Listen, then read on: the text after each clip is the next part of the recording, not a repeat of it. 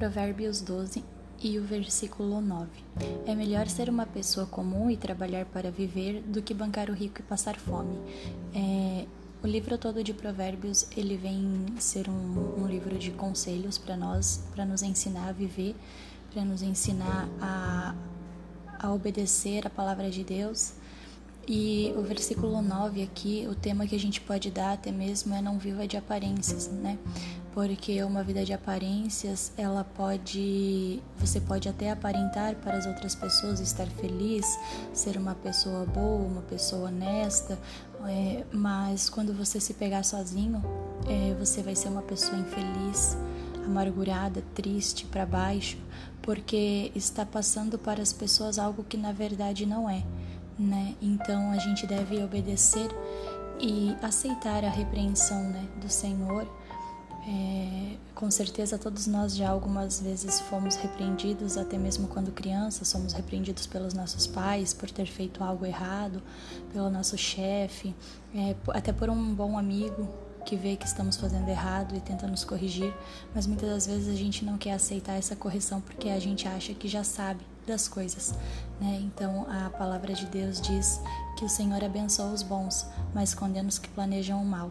Não só os que planejam, mas aqueles que não aceitam a palavra de Deus, né?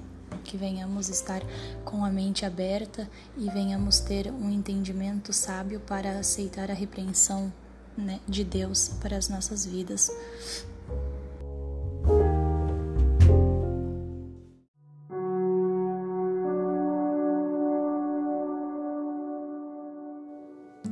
Sara em poucas palavras. Sara foi esposa de Abraão e mãe de Isaque. Deus realizou um grande milagre ao conceder-lhe um filho, sendo ela estéril e de idade avançada. Fatos importantes. Era estéril. Duas vezes Abraão fingiu que ela não era sua esposa. Foi mãe aos 90 anos e morreu aos 127 anos.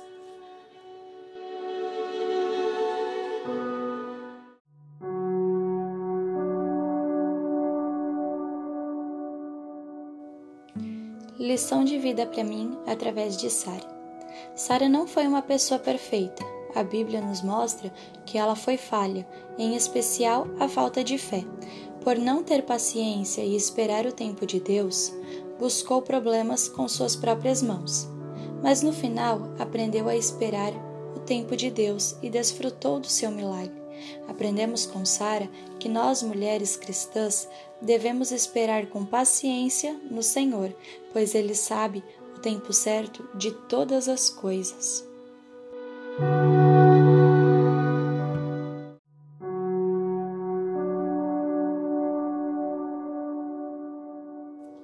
Reflexão sobre a vida de Sara para nós. Quando o Senhor cumpre o que promete, a Abraão e Sara, nos mostra sua grandeza em realizar o impossível.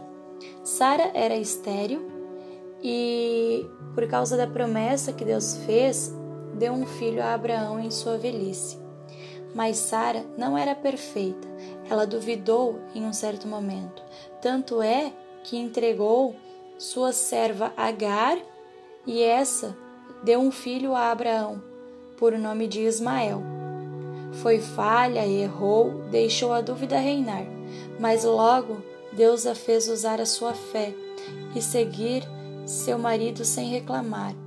Sara estava longe de ser perfeita e mesmo assim Deus queria usá-la e assim o fez. Sara, como esposa, foi obediente, submissa e companheira. Sara, como mulher, antes de usar a fé, foi falha, imperfeita e cheia de dúvidas. Sara, como mulher depois da fé, realizada, feliz e mãe.